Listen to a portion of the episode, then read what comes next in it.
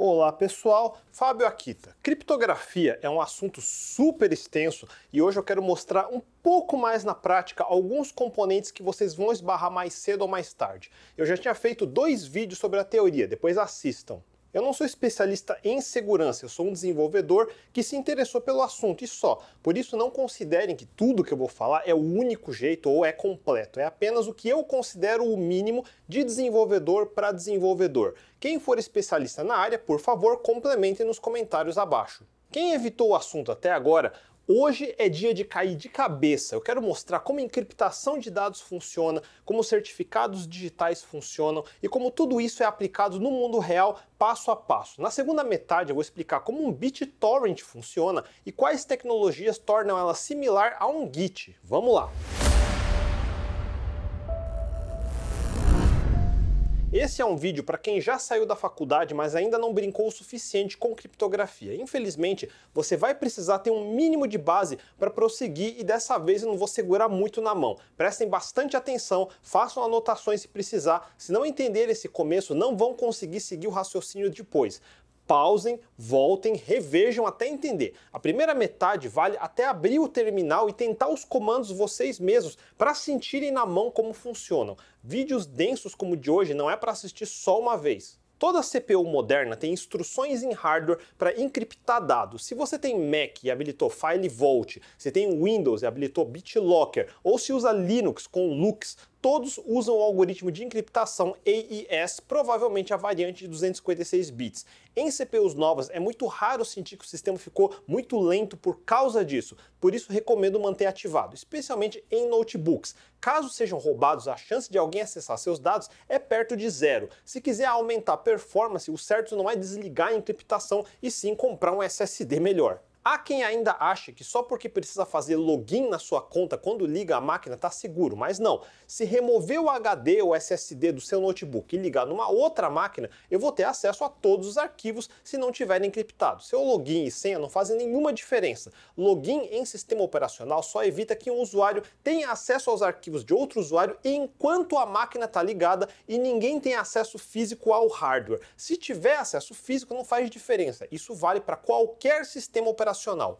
No episódio de Sua Segurança é uma Droga, eu demonstrei o uso do VeraCrypt, diferente de BitLocker do Windows, por exemplo, que só dá suporte a EIS porque é o mais performático, o VeraCrypt permite escolher outros algoritmos. Para coisas muito grandes vai ser mais lento, mas por outro lado é o mais seguro. Um HD com BitLocker pode ser difícil de quebrar, mas sabendo que é EIS podemos focar só nisso. Mas uma imagem encriptada com VeraCrypt não sabemos nem o algoritmo usado, e isso aumenta a segurança exponencialmente por isso que para coisas absolutamente críticas é melhor usar VeraCrypt. Para o dia a dia, EIS de BitLocker ou FileVault é mais que suficiente. Eu vou repetir, se você tem dados importantes no notebook que carrega embaixo do braço para trabalhar de um Starbucks da vida, eu espero que não seja burro de andar por aí sem encriptação. Mas como que funciona esse tipo de encriptação? Vamos dar alguns exemplos. Um dos pacotes de segurança e criptografia mais conhecidos e utilizados do mundo é o famoso OpenSSL. É um pacote gigante com praticamente tudo o que se precisa para lidar com criptografia.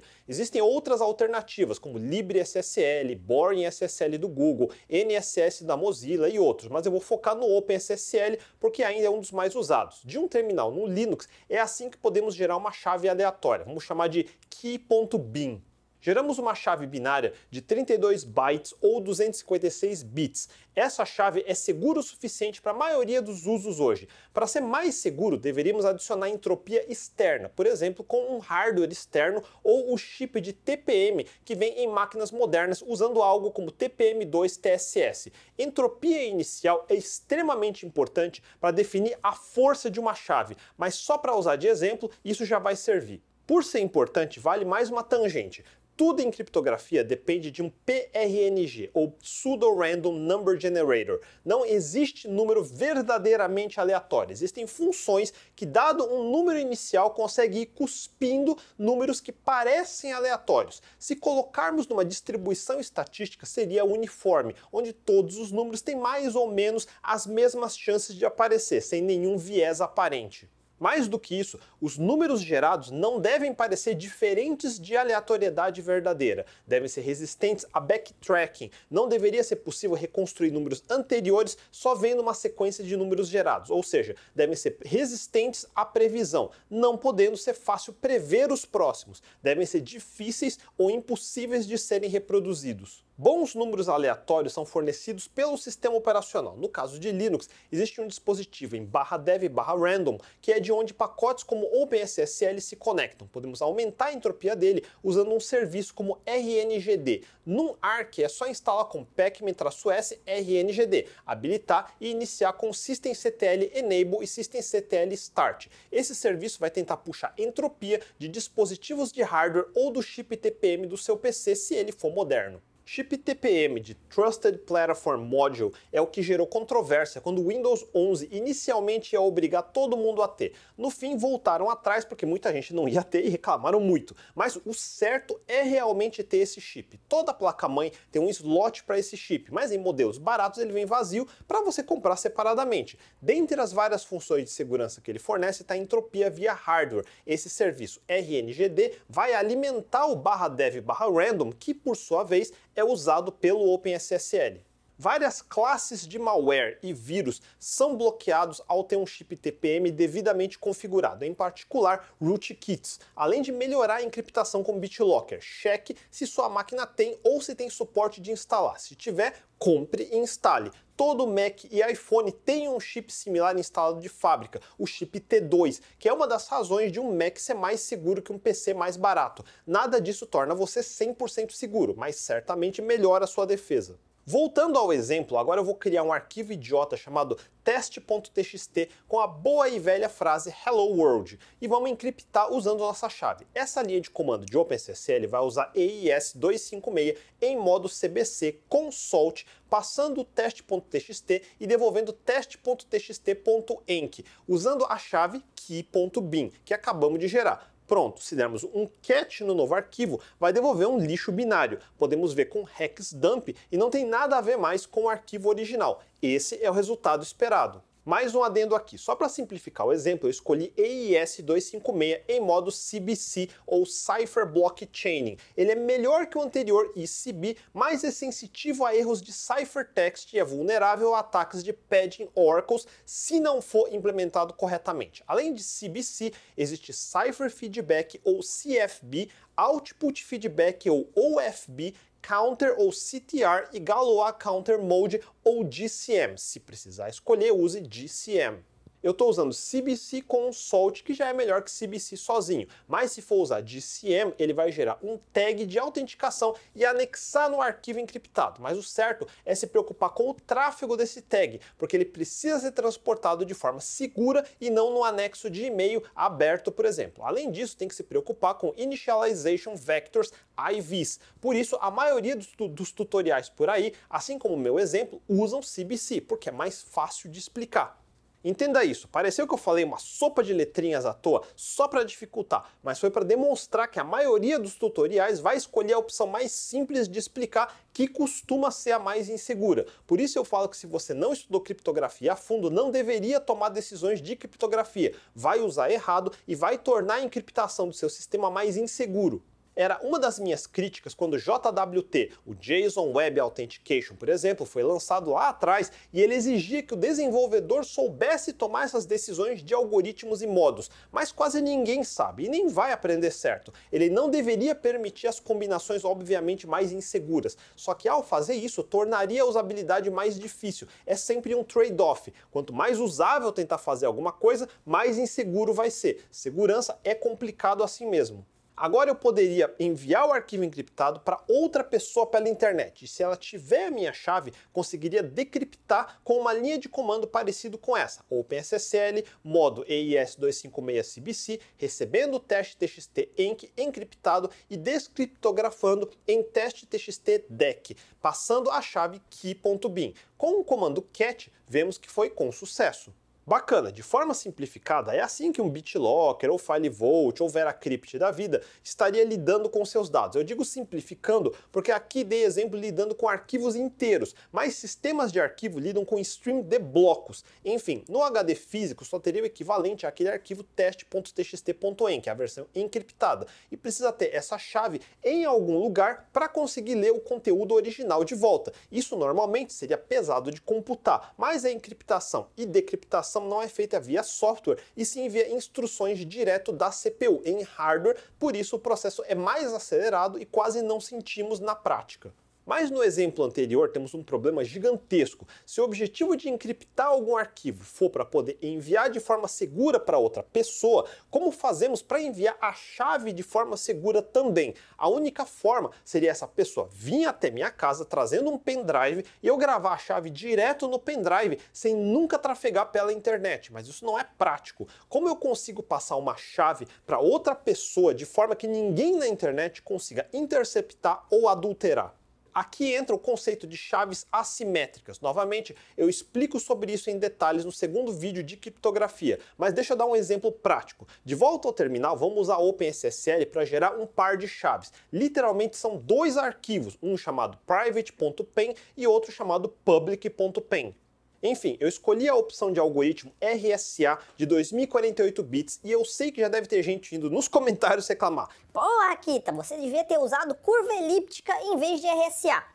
Eu expliquei o que são esses algoritmos e as diferenças no meu vídeo antigo, mas resumindo, sim, Elliptic Curve Cryptography, ou ECC, é mais forte que RSA. Uma chave ECC de 256 bits é mais forte que uma chave RSA de 3072 bits, mais de 10 vezes o tamanho. O problema é que OpenSSL não oferece comandos simples para encriptar dados arbitrários com chaves ICC, porque ICC é normalmente usado para coisas como tráfego de chaves ou ECDH, assinatura digital que é ECDSA, ou com mecanismos de encapsulamento de chaves em ECIES. Ou seja, não é simples para sair encriptando qualquer dado arbitrário. Eu poderia usar ECDH, mas a ideia desse vídeo não é entrar nas minúcias de ECC e sim dar uma noção geral de criptografia e para esse fim, RSA vai ser mais que suficiente. RSA é mais simples para usar e ensinar, mas se estiverem fazendo algo sério, estudem tudo que eu acabei de falar sobre ICC. E o que são esses arquivos RSA que foram gerados? Podemos usar o comando cat e vai listar o conteúdo. É a versão em base64 da chave binária. Base64 é como encodamos um binário em caracteres ASCII que dá para mostrar na tela. Convertemos 8 bits em 7 bits, por isso ele fica um pouco maior. O private.pen é mais longo e o public.pen é mais curto, olhem só. Arquivos.pen significa Privacy Enhanced Mail, que é um formato de arquivo texto exatamente como dessas chaves que eu acabei de mostrar. É isso, um arquivo que começa com esses hífens, begin, lá embaixo termina com end e no meio é algum, algum binário formatado com base64. Se usa SSH, você já gerou chaves nesse formato. As chaves pública e privada geradas com os comandos OpenSSL JMP-Key e OpenSSL RSA estão relacionadas por meio do algoritmo de criptografia RSA. O processo começa gerando dois números primos enormes e aleatórios. Esses números primos são mantidos em segredo e são a base da segurança do sistema. Em seguida, esses números primos são multiplicados entre si, resultando em um número chamado módulo. Esse módulo é usado na criação de ambas as chaves a chave pública é derivada do módulo e de um expoente público que é um número pré-definido e geralmente pequeno. A chave pública pode ser compartilhada com qualquer pessoa e é usada para criptografar mensagens que só podem ser descriptografadas pela chave privada correspondente. Por outro lado, a chave privada é gerada usando os números primos originais e um expoente privado calculado a partir deles. A chave privada é mantida em segredo e é usada para descriptografar as mensagens criptografadas pela chave pública. Embora as chaves pública e privada não sejam os números primos em si, elas são matematicamente relacionadas aos números primos utilizados durante a geração. Esse relacionamento matemático é fundamental para o funcionamento da criptografia RSA e é o que permite a comunicação segura, onde informações criptografadas com a chave pública só podem ser lidas pela chave privada correspondente e vice-versa. E aí fudeu, não entendeu nada, né? Vamos simplificar com um exemplo. Eu digito o comando OpenSSL pedindo para encriptar minha chave key.bin usando a chave pública e resultando num novo arquivo key.bin.enc. Pronto, agora temos a chave simétrica original encriptada usando a nova chave pública. Se listarmos o conteúdo com hexdump, veja como os binários são diferentes. Para não ficar confuso, vamos recapitular. Eu gerei uma chave simétrica EIS chamada key.bin. Eu quero usar essa chave para criptografar arquivos ou mensagens para mandar para uma segunda pessoa em algum lugar na internet. Vamos chamar de John. Porém, não adianta criptografar a mensagem e mandar para o John, porque ele precisa ter a chave. Mas eu não posso mandar a chave via e-mail ou WhatsApp, porque aí não tem segurança nenhuma. Precisamos garantir que nada no meio do caminho possa interceptar ou adulterar minhas mensagens para o John. O problema de mandar a chave direto por e-mail é se alguém na internet, vamos chamar de Skynet, intercepte essa comunicação e fique com minha chave sem passar para frente. Daí ela manda uma outra chave falsificada para o John. O John não sabe que recebeu uma chave falsa. Agora eu, Fábio, vou mandar uma mensagem criptografada com minha chave que diz: John, eu descobri a localização da Skynet. Tá nas coordenadas XY a Skynet intercepta essa comunicação e, como já tinha interceptado a minha chave, consegue facilmente abrir a mensagem. Agora ela forja uma segunda mensagem dizendo: John, achei a Skynet. Clique neste link para ver a localização. Criptografa com a chave falsa e manda para o John. O John abre achando que veio de mim, daí na confiança clica no link e é isso, acabou a raça humana, game over. Eu sempre digo, nunca saia clicando em links que recebe por e-mail ou WhatsApp. Mas eu sei que isso poderia acontecer. Em vez disso, eu já tinha ensinado para o John. Cria um par de chaves RSA e manda a chave pública para mim, mas nunca, jamais transmita a chave privada para fora da sua máquina. Ele me manda a chave pública por e-mail aberto mesmo e com essa chave eu encripto aquele arquivo key.bin. Quando o John receber a mensagem criptografada, pode rodar o seguinte comando: OpenSSL decryptar o arquivo key.bin.enc com a chave privada dele. Entenda, quando eu encripto alguma coisa com a chave pública do John, o único que vai conseguir abrir é o John com sua chave privada. Se eu conseguir passar minha chave simétrica key.bin para ele de forma segura, garantidamente só nós dois temos o segredo e podemos começar a trocar comunicação encriptada com EIS e a Skynet não vai ter como interceptar nem ficar no meio do caminho tentando forjar mensagens. Mas tem um pequeno defeito nesse processo. Como eu sei que a chave pública que o John me mandou veio realmente do John e não é de novo a porra da Skynet tentando me enganar? Esse é o mesmo problema que temos hoje em websites e e-commerces da vida. Como que eu sei que a chave pública que eu recebi da Amazon é realmente da Amazon? Como eu sei que não é um site de um hacker, uma Skynet tentando se passar pela Amazon? Vamos entender a última peça que falta, a autoridade certificadora. Esse é o princípio por trás de SSL, ou mais corretamente TLS, que todo navegador utiliza. O que acontece por trás dos panos, sem você ver, é o seguinte: primeiro abrimos o navegador e digitamos https amazon.com da vida. Importante que seja um site HTTPS. Então o navegador pede uma conexão segura para o servidor web da Amazon, que por sua vez devolve um certificado digital. Um certificado digital é um pacote que contém a chave pública, a metade do par de chaves de uma Amazon. A chave privada nunca sai do servidor. Lembre-se desse conceito: chaves privadas nunca podem tocar a internet, jamais. Mas como eu posso garantir que não é Skynet, minha conexão foi interceptada e eu recebi um certificado falso? Para isso existem CAs ou Certificate Authorities. Vamos ilustrar com um exemplo porque é importante ter esse processo na cabeça. De novo, o objetivo do vídeo não é ser um tutorial, mas se nunca viu, eu vou criar um novo certificado digital usando o serviço Let's Encrypt associado ao meu domínio válido aquitando.me. Para criar um certificado, precisa ter um domínio registrado válido. O jeito tradicional é um passo a passo super chato, é um processo já bem documentado, que tem dezenas de lugares, só procurar no Google. Mas Let's Encrypt é mais fácil porque simplifica vários passos. Para começar, precisa ter instalado o programa CertBot na sua máquina. Iniciamos o processo pedindo para gerar um certificado para o meu domínio usando o método de checar um registro no DNS para garantir que sou mesmo o dono desse domínio. Só quem é dono do domínio consegue configurar o name server. No caso, ele gera o que chamamos de um challenge, um desafio, que é esse número aleatório aqui. Eu tenho que registrar um campo TXT no DNS do domínio com exatamente esse número. Isso não é uma senha, fica aberto mesmo, é só para garantir que a pessoa pedindo para gerar o certificado realmente é o dono do domínio.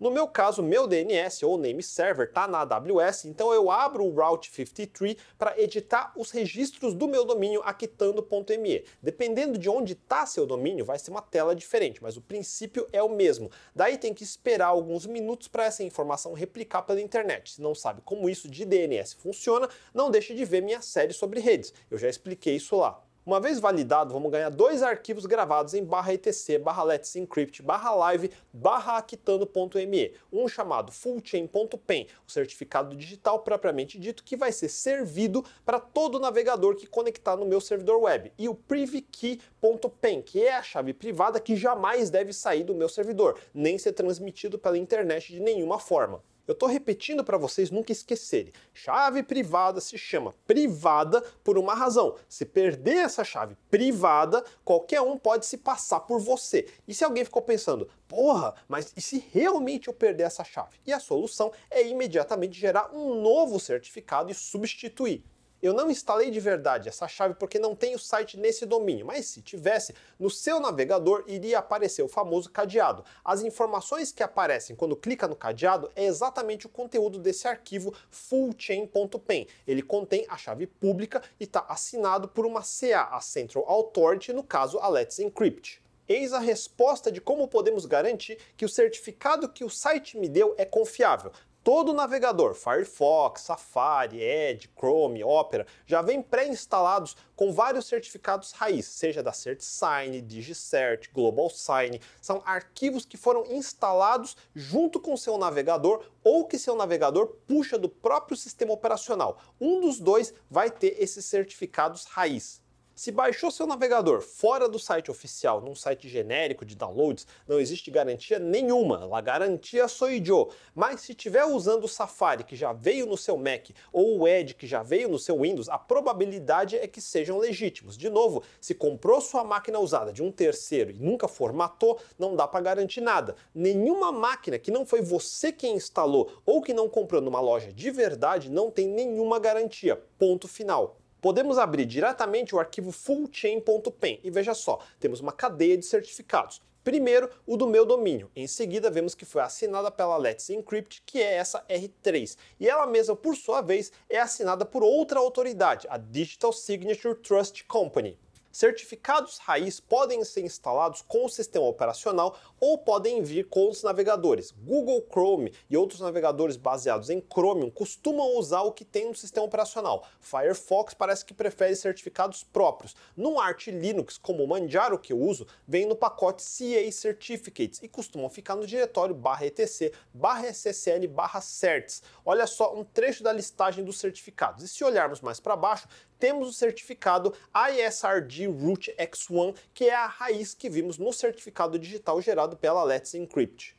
O meu navegador acha o ISRG Root X1 instalado na máquina. Ele parte do pressuposto que pode confiar em todo certificado que foi assinado por qualquer autorizada abaixo dela. É uma cadeia de assinaturas. O certificado do meu domínio aquitando.me foi assinado pela chave privada da Let's Encrypt, que por sua vez, tem um certificado assinado por essa ISRG, que é verificado pela Digital Signature Trust, que em última instância foi instalado no meu sistema operacional. Em última instância, confiamos que o sistema operacional não foi adulterado porque instalamos com o ISO oficial ou já veio pré-instalado de fábrica e a máquina é nova. Quando fizemos o processo do certbot, ele gerou aquele fullchain.pen. Começou gerando o par de chaves pública e privada, daí empacotou no certificado, que é uma estrutura de dados com informações como o nome do domínio, e-mail, chave pública, etc. É só um arquivo, como se fosse um JSON da vida, por exemplo, mas num formato específico de certificado. No final, ele gera a impressão digital desse arquivo, que é um hash usando um algoritmo como o SHA-256 da vida. Impressão digital é outro nome para um hash. Quando passamos um arquivo ou algum conteúdo por um algoritmo de hashing, o resultado é uma impressão digital, porque se alterarmos um bit que seja do arquivo original e refizermos o hashing, o resultado vai ser completamente diferente. Daqui a pouco eu vou voltar no tema de hashing. Por enquanto, entenda que hashing serve para identificar exatamente o conteúdo original de qualquer coisa. E o que chamamos de assinatura digital é o hash via a chave privada de alguma autoridade. Vamos em outro exemplo, youtube.com. Olha o cadeado aqui no navegador. Se abrirmos, vemos que a raiz é um tal de GTS root R1. Voltando lá para o diretório barra etc, barra SSL, barra certs, achamos o arquivo do certificado e abrindo podemos ver que se trata do Google Trust Services LLC, uma empresa do próprio Google dedicado só a gerenciar esse certificado raiz. O Google, sendo gigante, é do interesse dela ter controle sobre uma autoridade certificadora também. Sim, o seu computador automaticamente acredita em tudo do Google. Existem várias implicações éticas desse tipo de coisa, mas não é o escopo desse vídeo. Com isso, o navegador sabe que o certificado do site é válido. Daí ele pode pegar a chave pública de dentro do certificado e usar para encriptar uma chave simétrica. Isso estabelece o que se chama de conexão segura. Falando assim da impressão que passamos a usar, sei lá, um cabo de rede especial que é mais seguro, algo assim, né? Mas não, nada mudou. Estamos na mesma rede física que antes. A diferença é que conseguimos comunicar de forma segura, encriptando todos os pacotes e a partir daqui tudo que o navegador mandar para o servidor e vice-versa vai ser encriptado com essa chave.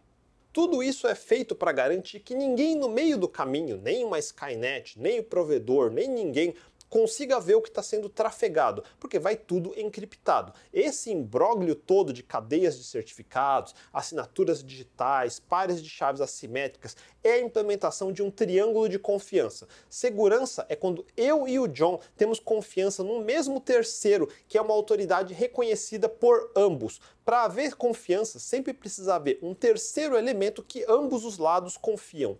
Voltando para a pergunta original, como eu posso confiar na chave pública do John? Como eu sei que não é a Skynet me mandando uma chave falsificada se passando pelo John? E a resposta é porque tanto minha máquina quanto a do John foram configuradas pela primeira vez pela mãe dele. Mãezona Sarah Connor se certificou de instalar um certificado dela em ambas as máquinas. Quando o John me mandar o certificado dele, basta ver se está assinado pelo certificado da Sarah. E eu vou saber isso porque eu também tenho o certificado de CA dela na minha máquina, igual o exemplo do Google que eu mostrei. E com isso, a humanidade ainda tem chances contra a Skynet. Para finalizar essa parte, já vimos como usar o CertBot para gerar um novo certificado digital assinado pela Let's Encrypt, pronto para colocar no meu servidor web, mas eu posso já usar aqui mesmo no terminal. Para isso, podemos usar OpenSSL para extrair a chave pública que está dentro desse certificado pelo terminal, como eu estou mostrando. OpenSSL passando X509, que é o formato de um certificado, passando o arquivo de certificado e mandando extrair a chave pública para esse arquivo Podemos dar cat nesse arquivo e voar lá, eis o base64 da chave. Tendo a chave pública para encriptar uma mensagem qualquer, como a chave simétrica key.bin do começo do vídeo, é só usar o OpenSSL, como já mostrei antes. Mas tem um porém, não vai dar para mostrar isso, porque essa chave pública que eu extraí do certificado gerado pelo CertBot é uma curva elíptica ICC. Lembram por que, que eu usei RSA no começo lá atrás? Por que OpenSSL não consegue encriptar uma mensagem qualquer com ICC? Foi o motivo todo de porque eu fiz um exemplo com RSA.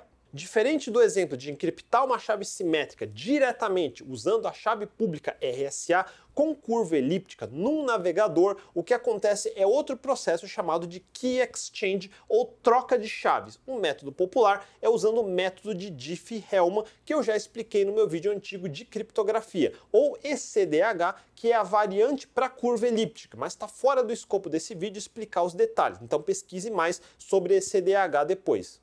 Em resumo, o navegador já tem implementado um processo só para trocar chaves simétricas usando chaves assimétricas. Não precisa fazer na mão como eu estou mostrando no terminal. Curva elíptica mais eficiente e mais sofisticado do que RSA antigo. Mas RSA é suficiente e mais fácil para demonstrar passo a passo no terminal. O objetivo do vídeo não é tornar ninguém aqui especialista em criptografia, só molhar os dedos para vocês mesmos irem atrás procurar as formas mais avançadas.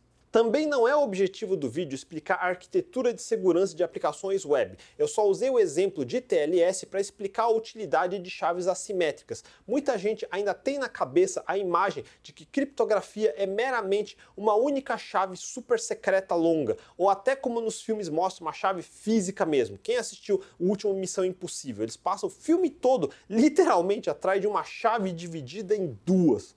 Não é assim que funciona a parte de chaves, mas enfim.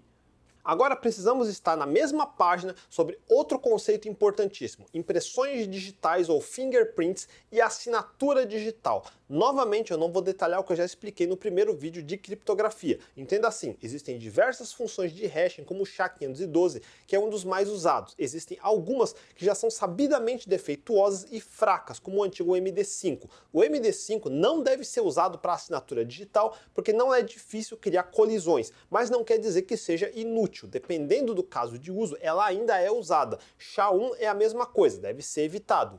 A função SHA-512 tem esse nome porque, independente do que passarmos para ele, o resultado sempre vai ser um número binário de 512 bits, representado como uma string de 128 caracteres, mostrando o binário em formato hexadecimal para ficar mais fácil de conseguir copiar e colar o texto. Para demonstração, precisamos do programa SHA-512-SUM. Eu acho que na maioria das distros Linux já vem pré-instalado. No caso de distros derivadas de ARC, costuma ficar no pacote Core Utils. Vamos pegar aquele arquivo test.txt que usamos lá atrás e que tinha o conteúdo Hello World. Se fizermos SHA-512-SUM test.txt, vai devolver essa string.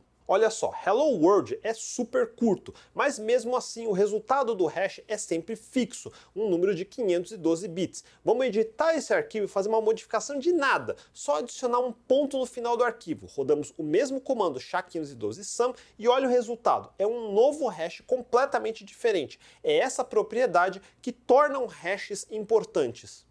Comparem o hash de antes e o novo. Apesar de ter só adicionado um mísero ponto no final, os hashes são completamente diferentes. Não tem como dizer que vieram de arquivos tão parecidos. E esse é o objetivo. Por isso eles servem de impressão digital. Um ser humano lendo um texto mais longo poderia passar batido uma pontuação fora do lugar. Num documento importante, digamos um contrato, um zero fora do lugar pode significar a diferença entre se comprometer a pagar 100 mil ou 1 milhão de dólares. Se o contrato tivesse 50 páginas, a maioria de nós, seres humanos, íamos passar batido, mas se o documento original tem uma impressão digital, basta passar o novo documento pelo SHA-512-SUM e ver se o hash continua batendo. Se bater, temos certeza que o documento está intacto e não foi adulterado. Porém, se o número for diferente, sabemos com certeza que foi adulterado e não pode ser confiado. Não sabemos onde foi adulterado, mas sabemos que foi. Lembra do episódio anterior sobre recuperação de dados? É assim que um sistema de arquivos como ZFS ou Btrfs sabe que um arquivo pode estar corrompido.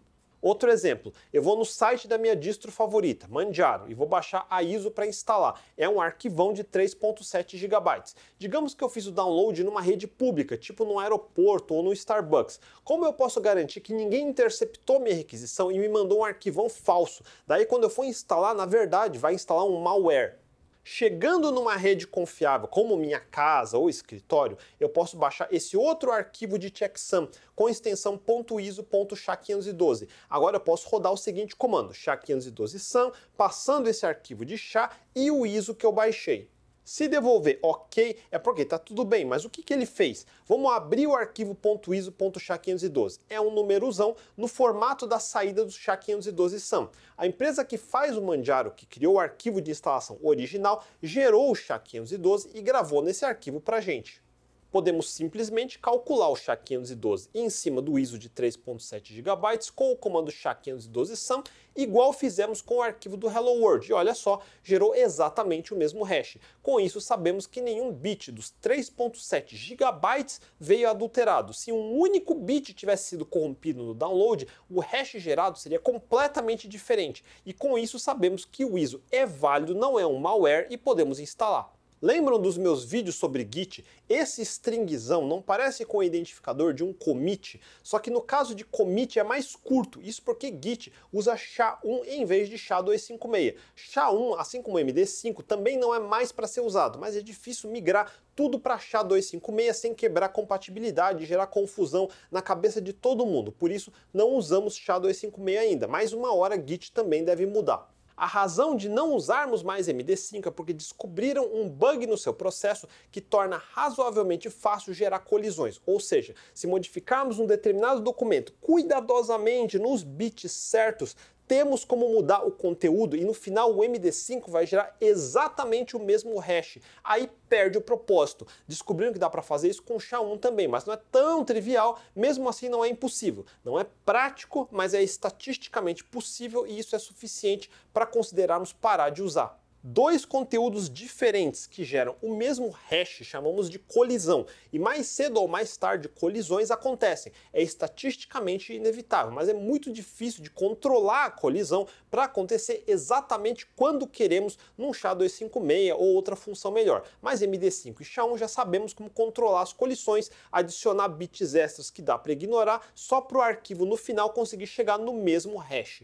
Eu explico no vídeo de criptografia sobre hashes usados para não guardar senhas abertas num banco de dados. Assistam depois porque é importante saber disso, mas caso não saiba, é considerado certificado de estupidez gravar senha dos usuários aberto numa tabela do seu banco de dados. Também é uma idiotice achar que é esperto e gerar só o hash da senha e gravar numa tabela. Precisa no mínimo de um salt e tem algoritmos melhores do que outros. Assista depois para entender. O principal é o seguinte: quando um determinado conteúdo, um arquivo ou documento, tem conteúdo secreto, o certo é encriptar o arquivo inteiro usando um algoritmo como EIS com uma chave bem longa e forte. Mas para diversos usos, só para identificar se foi ou não adulterado como um contrato, não precisa encriptar o arquivo todo, basta encriptar a impressão digital, que vai ser mais curta. Um exemplo disso é o download da ISO do site do Manjaro.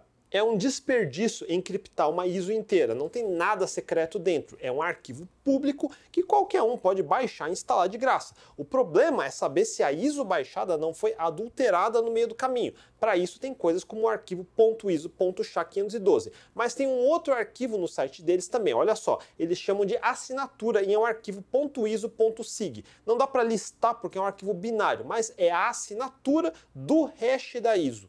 O problema de um arquivo .sha512 é que se baixarmos os dois ao mesmo tempo, se a ISO foi adulterada no caminho, certamente o SHA-512 também foi adulterado. Por isso, no exemplo, de propósito, eu disse que o cenário é que eu baixei a ISO do aeroporto, mas quando eu baixei o arquivo .sha512 foi quando eu cheguei em casa, numa rede confiável. Mas não precisamos confiar na rede para checar essas coisas. Antes de eu ter saído de casa, o certo era já ter instalado o pacote GNU-PD, o famoso GPG, que é implementação do padrão OpenPGP, de Pretty Good Privacy. É outro pacote que faz uso do conceito de chaves assimétricas, como no exemplo de TLS com RSA ou curva elíptica, lembram? Chaves públicas e privadas. Só que no exemplo anterior estávamos lidando com certificados .pen para servidores web. GPG é similar, mas para identificar pessoas e não servidores Tendo o GPG instalado, no meu caso que uso Manjaro, eu já teria que ter baixado as chaves GPG da equipe do Manjaro, só fazer o download do arquivo com o wget e instalar com GPG assim. Lembra o conceito que o sistema operacional ou o navegador já trazem certificados raiz de autoridades certificadoras, aqueles arquivos em barra etc, barra ssl, barra certs, o conceito é parecido. Esse arquivo manjaro.gpg tem as chaves confiáveis da equipe do Manjaro. Tudo que a equipe de lá assinar teríamos como checar agora.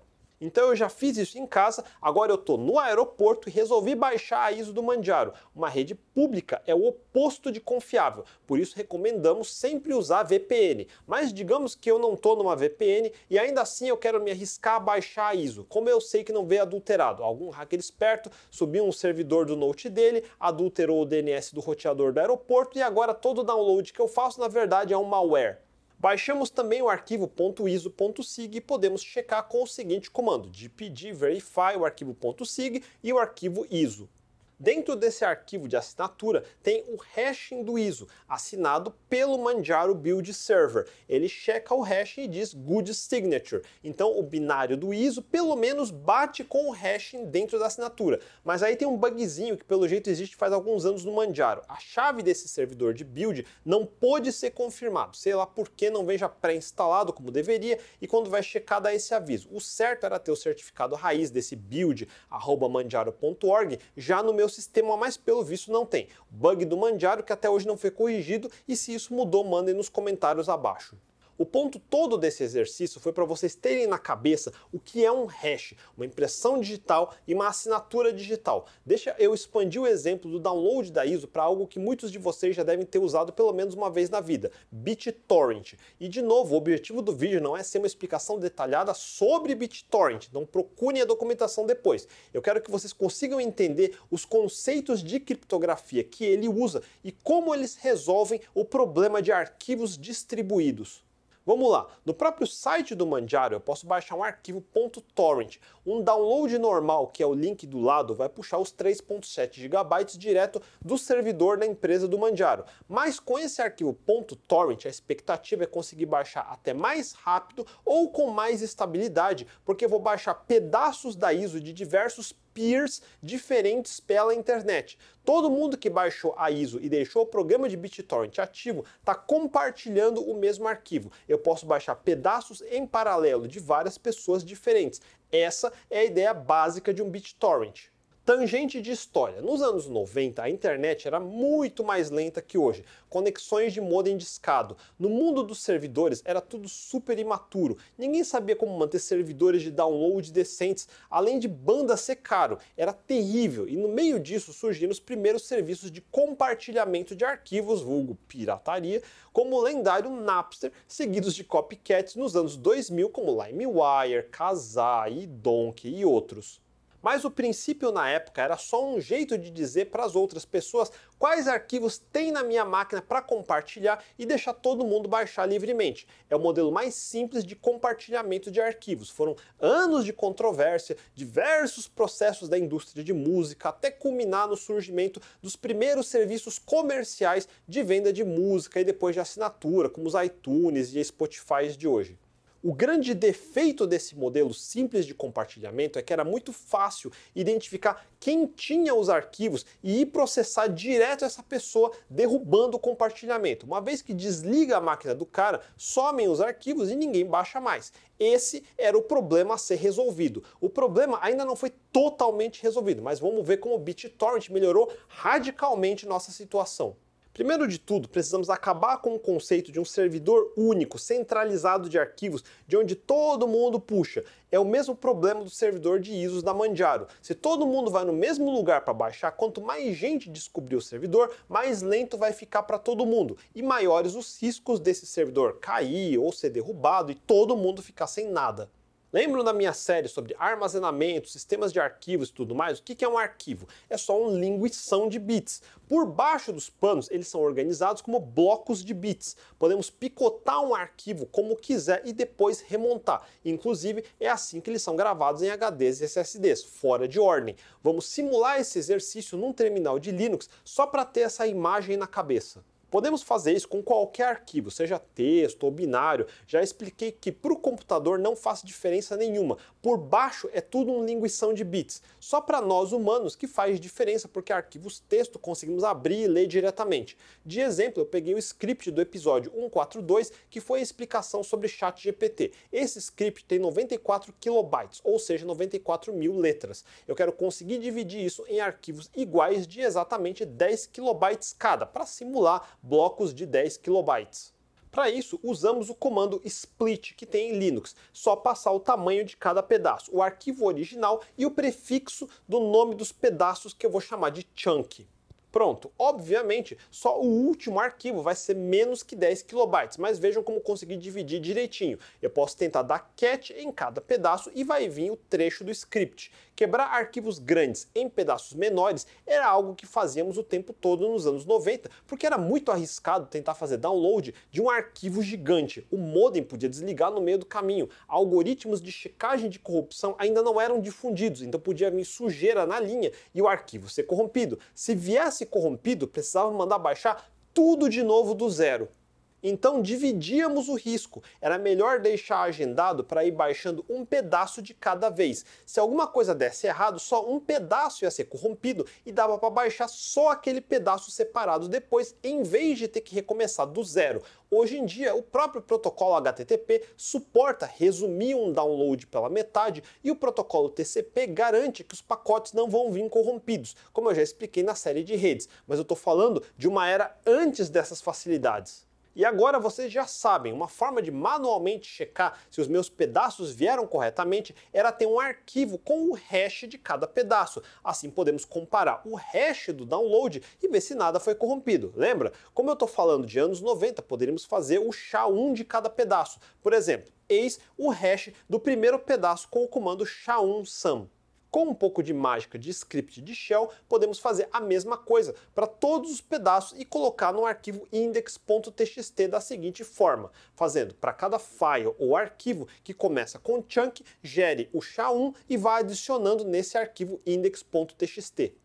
Por isso é interessante aprender sobre scripts de shell. Abrindo o arquivo index.txt com cat, temos o nome do arquivo de cada pedaço seguido do seu hash SHA-1. Olhem como o SHA-1 do primeiro arquivo bate com o que geramos na mão antes, então está correto. Além disso, esse arquivo me diz exatamente a totalidade dos pedaços que eu preciso baixar. Poderíamos fazer outro script para baixar cada pedaço, checar o SHA-1 e se vier errado mandar refazer o download só daquele pedaço. Fica de exercício para vocês fazerem fazerem isso.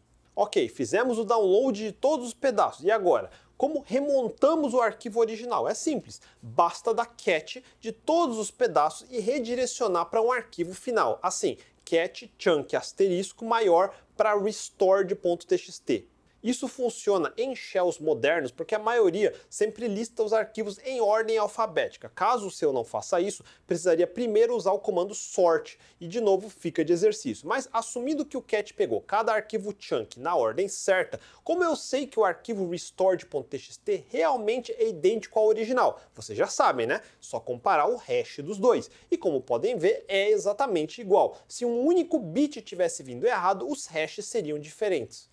Estão entendendo como podemos manipular qualquer tipo de dados e garantir a integridade deles via ferramentas criptográficas? Sabendo desses conceitos, eu vou fazer uma explicação super de alto nível para explicar como o BitTorrent tira proveito disso que eu acabei de explicar. Existem duas formas de baixar um arquivo via torrent. Um é baixando um arquivo .torrent, como aquele do site do Manjaro. Podemos usar o programa Transmission Show, que vem no pacote Transmission CLI, para abrir e ver o conteúdo desse arquivo. O importante desse arquivo é que ele identifica o que vamos baixar, no caso o ISO, e onde podemos achar esse arquivo. Primeiro temos esse tal de tracker. Um tracker é um servidor que contém listas de peers que estão online e que tem o arquivo com esse hash. Se tiver pelo menos um peer ativo que seja um seeder, vai começar a baixar.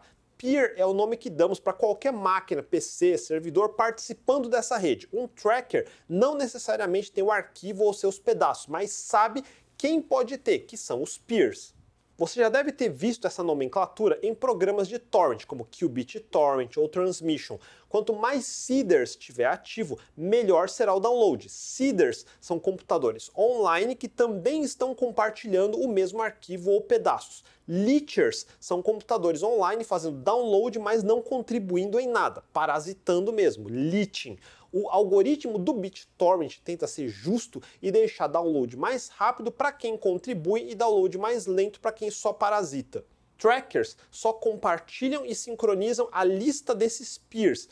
Peers podem ser tanto seeders quanto leechers. Quanto mais seeders, mais rápido o download. Quanto mais leechers e menos seeders, mais lento o download. O mundo ideal é todo mundo ser seeder. Alguns são chatos e desligam mesmo, outros realmente não conseguem contribuir porque a rede do provedor bloqueia e eles não sabem como furar firewall. Eu falo de furar firewall na série de redes. Depois procurem saber mais como habilitar portas, usar VPN para torrent e coisas assim. Eu não vou falar disso hoje. Vamos voltar para o arquivo .torrent. Olhem outras informações que ele nos dá. Sabemos que o arquivo ISO tem 3.7 GB, como já repeti várias vezes, e sabemos que esse torrent está organizado em 1769 pedaços de 2 MB cada. Lembra os chunks que eu fiz usando o comando split? É a mesma coisa. Ele não mostra aqui, mas dentro desse torrent vai ter uma lista de pedaços seguido do hash de cada pedaço, parecido com aquele arquivo index.txt que eu fiz no exemplo. Cada seeder que o tracker conhece vai ter ou o arquivo inteiro ou o arquivo parcial, porque ainda não terminou o download. Agora eu, que comecei o download agora, começo a baixar cada um desses pedaços de cada um dos seeders disponíveis em paralelo.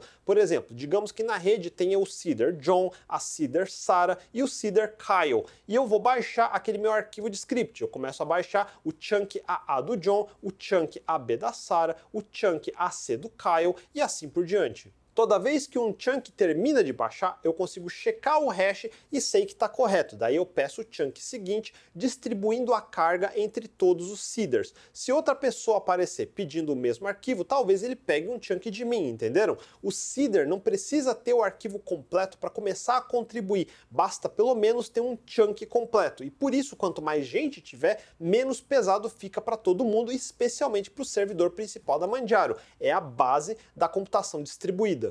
Se não tiver nenhum seeder ativo, o arquivo .torrent aponta para um web seed, que é o link para o arquivo original no servidor da Manjaro. Daí seria como um download direto normal mesmo. Entenderam até aqui? Com uma lista de pedaços e seus respectivos hashes distribuídos entre diversos computadores num swarm ou enxame e cada um baixando um pedaço do computador do outro até todo mundo ter o arquivo completo, essa é a arquitetura básica por trás do BitTorrent. BitTorrent é descentralizado no sentido que, diferente de um iTunes da Apple, não tem uma única empresa nem um único servidor que centraliza todos os downloads. Eis alguns mecanismos que tornam o BitTorrent resiliente, embora não totalmente invulnerável. De cara, poderíamos pensar que se derrubarmos quem mantém trackers, poderíamos parar um enxame. Então, primeiro, não existe somente um tracker, existem diversos trackers servindo um de backup para o outro. Precisaria derrubar todos os trackers em atividades no mundo, mas isso não seria suficiente.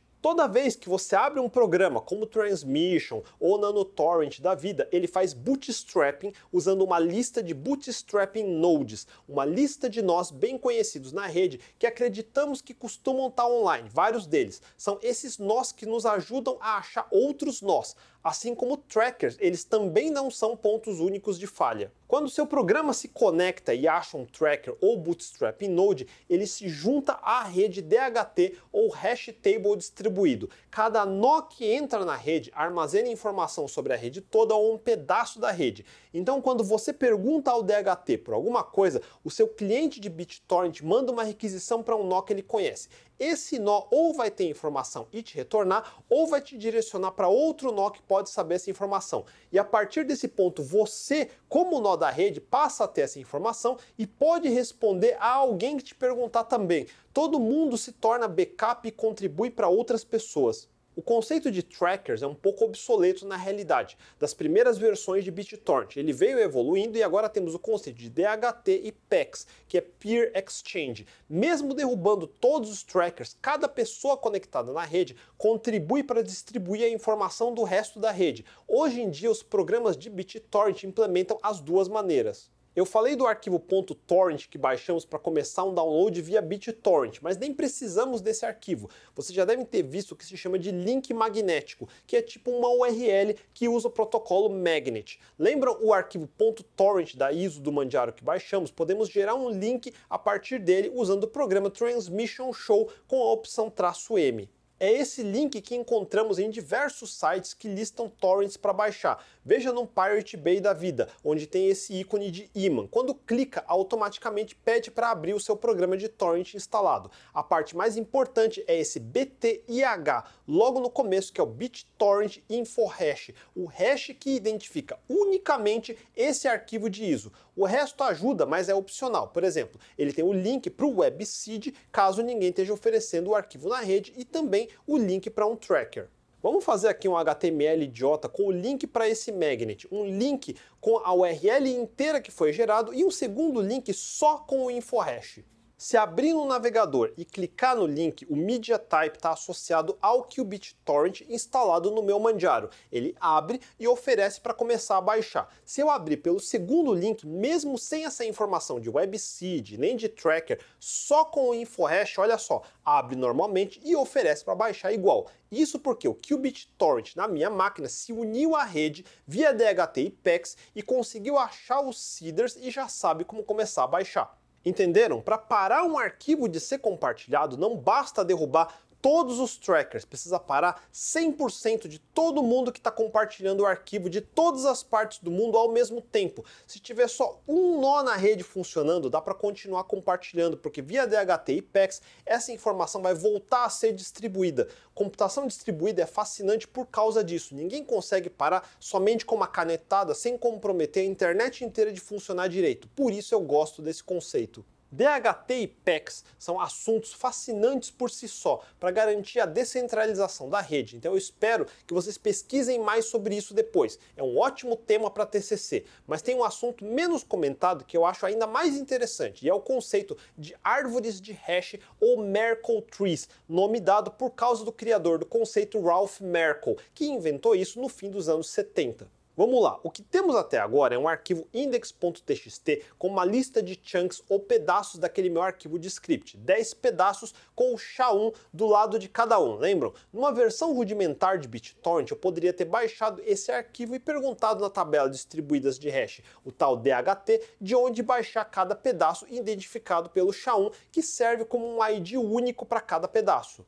Depois que fizer o download de cada pedaço, basta rodar o comando sha1sum e comparar o hash com o que tem no arquivo index.txt. Se bater, é porque veio correto sem corromper nada. E no final, basta concatenar os pedaços, como eu fiz antes, gerar o hash do arquivo todo, comparar com o hash master do arquivo original para garantir que eu tenho o mesmo arquivo no final. Parece simples e parece que só isso é o suficiente, né? Mas no mundo real tem várias razões de por que isso não é suficiente. Para começar, via BitTorrent podemos trafegar arquivos de qualquer tamanho gigante. Eu posso compartilhar diretórios inteiros com milhares de arquivos. Eu poderia fazer um torrent do C2 pontos inteiro do meu Windows se eu quisesse. E eu posso puxar pedaços de diversos nós diferentes no enxame de computadores participando na rede. Para validar o hash de tudo dessa forma não seria prático. Imagine ter que computar o hashzão do seu HD inteiro para saber se o que eu fiz download está correto. Seria muito pesado em alguns casos até inviável. Em programação, você sempre vai bater nesse caso. Para um arquivo pequeno, com poucos kilobytes ou megabytes de tamanho, o esquema simples de um arquivo de hashes é mais que suficiente. Mas para a escala de internet, onde podemos querer lidar com gigabytes ou terabytes, milhares de arquivos no mesmo torrent, não vai escalar. Pense assim, temos 10 hashes, um para cada pedaço, e temos um hash master que valida o arquivo completo inteiro. Eu recebo esses hashes e começo a fazer download de algum nó. Veio esse primeiro pedaço chunk AA, o hash começa com C3BB. Eu rodo o comando SHA-1SUM e vejo que sim, o hash começa com C3BB mesmo. Bacana. Isso só garante que o pedaço é quem ele diz que é. Mas como eu sei que de fato esse pedaço faz parte do arquivão inteiro? A única forma é baixar todos os 10 pedaços, concatenar tudo, rodar o SHA-1SUM para o arquivo gerado e comparar com o hash mestre. Só assim eu vou saber que todos os pedaços são realmente válidos para esse arquivão, entenderam? Os hashes individuais não me dizem nada sobre o arquivo inteiro original. Eu tenho que confiar que o nó da rede que me deu essa informação não mentiu para mim. Imagine se fosse um torrent, como eu falei antes, com vários arquivos e muitos gigabytes. Eu só ia ter certeza que todos são válidos depois que baixar tudo. Além disso, em BitTorrent, vocês já devem ter visto que podemos escolher baixar somente alguns dos arquivos e não todos. Então, de cara, esse esquema de só ter um hash master para tudo não funciona. Eu preciso de hashes parciais, no mínimo um para cada arquivo separado, não? E mesmo assim, eu preciso garantir que esse arquivo, uma vez que eu baixei os pedaços e montei, de fato faz parte do conjunto todo, sem ter que baixar o conjunto todo. Como que faz? Para simplificar, vamos partir de novo do exemplo de 10 pedaços. Imagine que isso poderia ser um arquivo de milhares de pedaços, dezenas de arquivos em subdiretórios. É uma simplificação, ok? Pois bem, eu começo organizando esses pedaços em pares, chunk AA com chunk AB, depois chunk AC com chunk AD e assim por diante, pares de pedaços. Agora pegamos o hash de cada par e concatenamos só eles. Por exemplo, o hash C3BB do chunk AA com o hash 79A4 do chunk AB e gero o hash dessa combinação. Vai dar um hash que começa com 0285. Faço a mesma coisa com os hashes do próximo par. Vai dar um novo hash que começa com 84DE e continuo fazendo isso para os outros pares. No final, eu vou ter cinco novos hashes. Agora eu repito o mesmo processo, organizo pares de hashes, concateno e gero um novo hash para cada par. Pego esse hash que começa com 0285 com o hash que começa com 05E4 e gero o hash que começa com 9361. Eu faço isso para o segundo par. Só no terceiro par que eu vou ter problemas porque o último hash vai ficar sozinho. Não tem problema. Eu gero o hash dele também concatenado com vazio mesmo. Vamos repetir mais uma vez. Par de hashes 9361 com 910E. Vai dar BDF3. E o último hash é 2354. E pronto. Chegamos ao final, temos só dois hashes resultantes. Geramos o hash da concatenação desses dois também. Vai dar um hash final que começa com F2FB. Esse hash é especial, é o que chamamos de Merkle Root ou raiz Merkle. É o hash que engloba todos os outros hashes. Antes, se eu só tivesse o hash mestre, precisaria de todos os 10 hashes de cada pedaço para saber se está tudo correto. Mas nesse esquema da árvore de Merkle, digamos que eu queira saber se o pedaço AA que eu acabei de baixar realmente faz parte do arquivo final sem baixar os outros pedaços. Como que eu faço? Eu peço para o servidor somente os hashes do irmão AB, com isso consigo calcular AA e AB como eu fiz antes. Daí eu preciso que o servidor me mande os quatro hashes ACAD, AEAF, AGAH e AIAJ. Tendo só mais esses quatro hashes, mais o hash do pedaço AA, eu consigo recalcular a árvore e achar a raiz Merkle e comparar com o que o servidor me indicou. Se bater, quer dizer que esse pedaço que eu baixei faz parte do arquivo final. Repetindo, eu diminuí a necessidade de precisar de todos os 10 hashes para somente 4 hashes, entenderam? De novo, é um exemplo super pequeno e simples, só para caber aqui na tela, mas veja aquele exemplo da ISO do Manjaro, lembram? Eram quase 1.800 pedaços. Se eu baixar só um pedaço, para garantir que ele faz realmente parte do ISO original, precisaria calcular o hash mestre usando quase todos os 1.800 hashes, mas organizado numa árvore, precisaria só de log de 2048, que dá 11 a árvore precisa ser balanceada e o próximo número acima de 1800 que balanceia uma árvore binária é 2048. Enfim, eu preciso que o servidor me mande a raiz Merkle que ele tem pré-calculado e 11 hashes dessa árvore mais ou menos. Não é um número exato nesse log, mas entenda que 11 é uma ordem de grandeza menos hashes do que 1800. Mesmo nesse exemplo simples de só uma ISO de Manjaro, já temos um ganho significativo. BitTorrent não foi criado com árvores Merkle, isso é uma coisa mais recente. Da mesma forma que hoje não precisaria de trackers por causa de DHT e PEX. É uma tecnologia ainda em evolução. Lembra do que eu falei no vídeo sobre bancos de dados? Árvores são as estruturas de dados mais importantes da computação. Tudo são árvores. Nesse caso, árvores binárias, mas eu já falei de B-trees, B+trees em sistemas de arquivo. Depois assistam meu vídeo de árvores. Sabe que outro programa se beneficia de árvores Merkle? O Git. O que são commits? São diffs com trechos de arquivos de código-fonte, mais metadados, como o nome do arquivo, autor da modificação, datas. Uma característica importante de um commit é que ele é identificado por um hash, um SHA-1 do seu conteúdo. É como sabemos que o conteúdo não foi adulterado, da mesma forma como fizemos para checar os chunks do download via BitTorrent. Mas um commit de Git tem outra característica importante. Ele contém o SHA-1 do commit pai anterior. Por isso, commits formam uma cadeia, mais especificamente uma árvore. Objetos de árvore de diretórios também têm SHA-1 dos objetos filho. Tudo isso forma um DAG, um Direct Acyclic Graph, ou grafo direcionado não cíclico, mais especificamente uma Merkle DAG. Uma característica importante é que como todo commit contém o SHA-1 do commit anterior, é impossível modificar só um commit no meio da árvore. Precisaria reescrever todos os commits na frente e regerar SHA-1 novos para todos. É o que chamamos de reescrever a história. Vocês já devem ter ouvido falar disso em discussões, se é melhor fazer merge ou rebase, e todo mundo é contra fazer rebases na master, porque isso reescreve a história. É isso que significa reescrever a história, tem que regerar o SHA-1 de todos os commits para frente.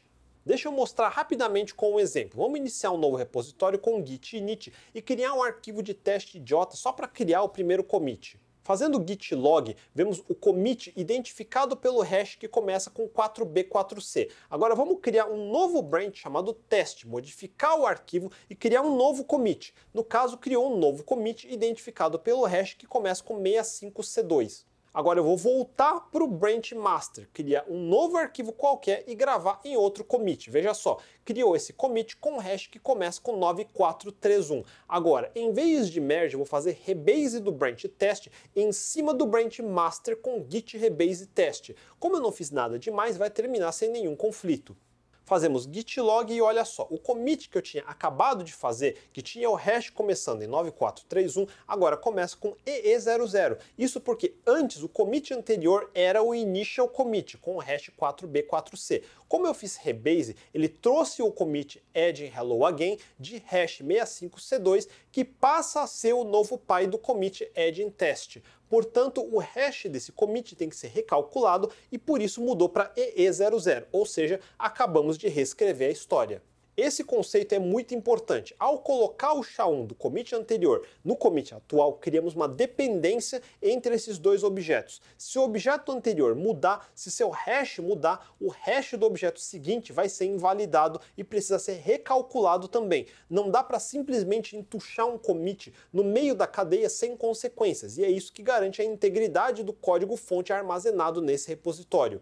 Se alguém tentar adulterar um commit lá do passado, ele vai ser obrigado a fazer um rebase de tudo para frente, ou seja, recalcular o SHA-1 de todo mundo. Daí todo mundo vai imediatamente saber que o repositório foi modificado, porque os IDs de tudo vão estar diferentes. É onde temos que lidar com conflitos depois. Se você nunca parou para entender como o Git realmente funciona, recomendo que assista o meu vídeo de Entendendo Git.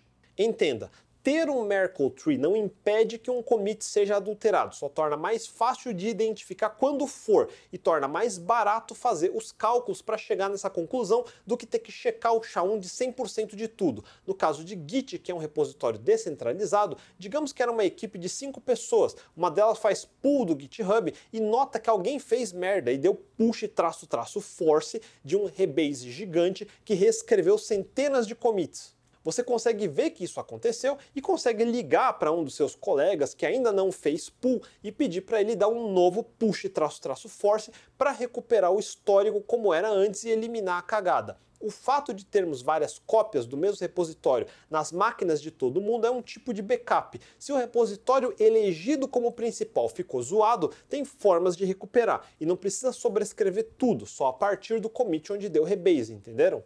Existem várias discussões sobre centralizadores de Git, como GitHub ou GitLab. Eles centralizam a confiança de Git neles, mas Git originalmente não era para ter um ponto único de falha. Você pode fazer Git clone do repositório de alguém localmente num pendrive, como eu mostrei no episódio anterior. Não precisa obrigatoriamente ter que fazer Git clone de um repositório do GitHub. Isso é outra discussão, mas só para vocês saberem que Git também foi feito para ser distribuído, mas hoje em dia usamos centralizado num GitHub da vida.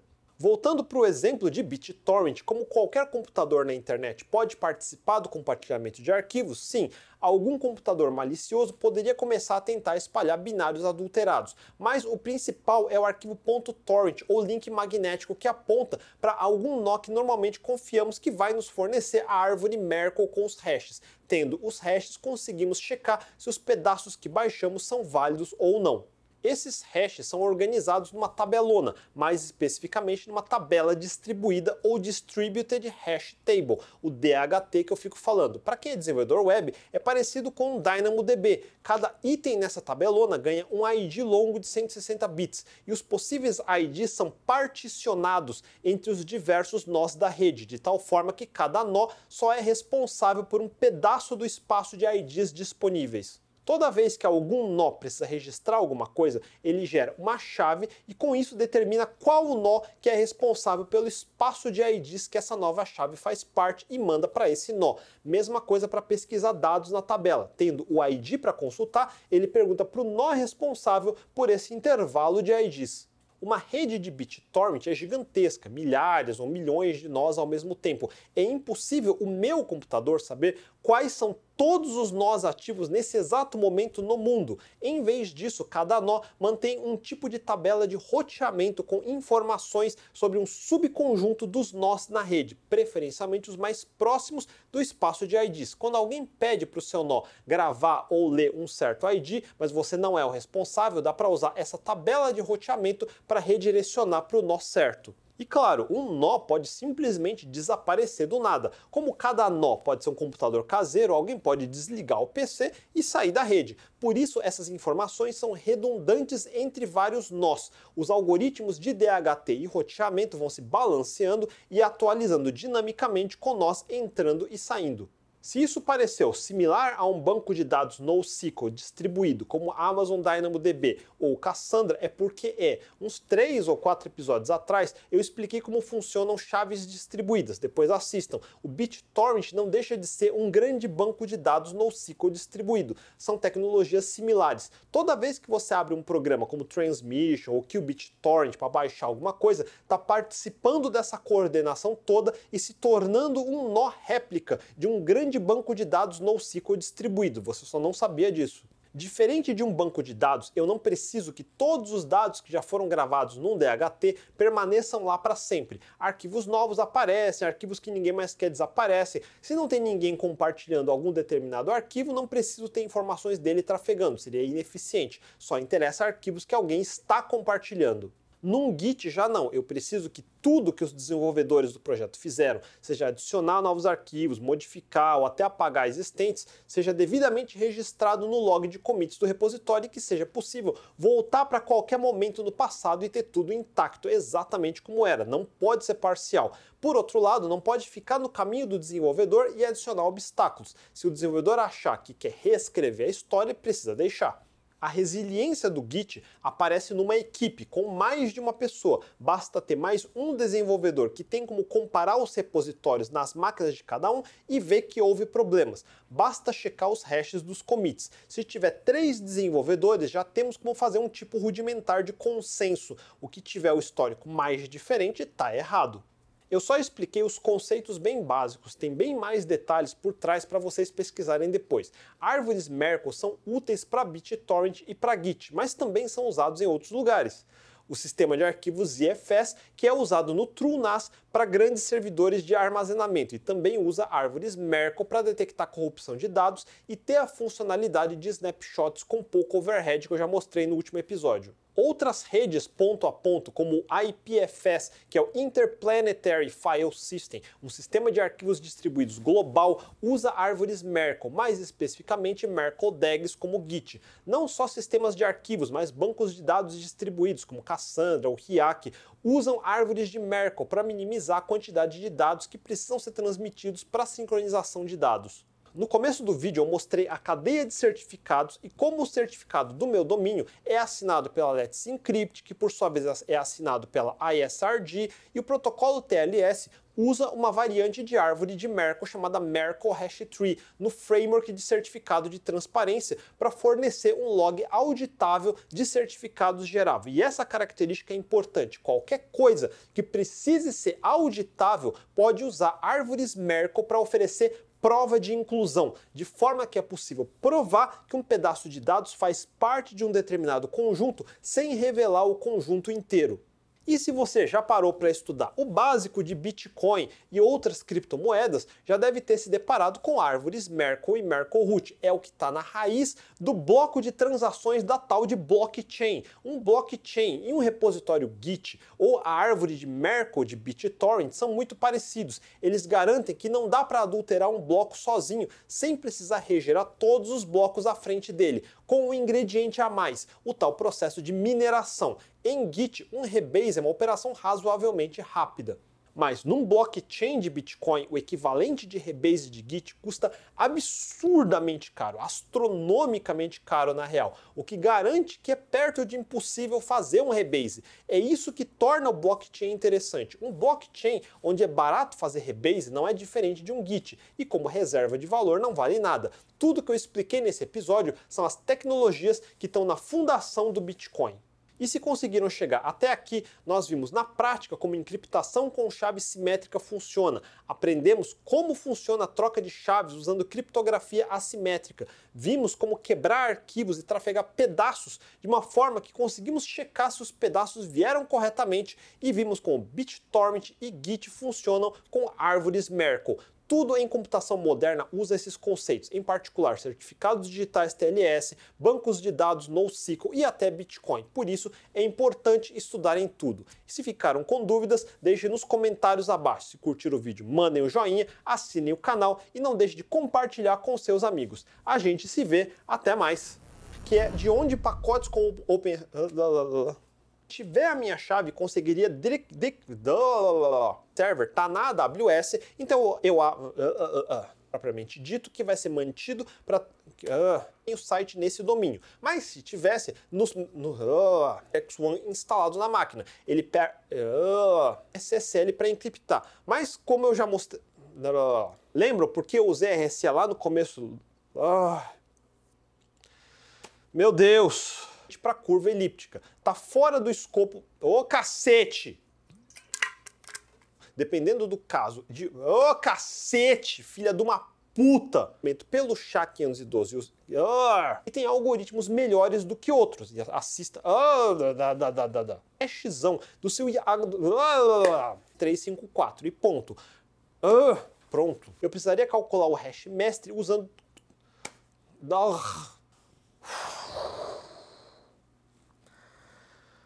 Ah.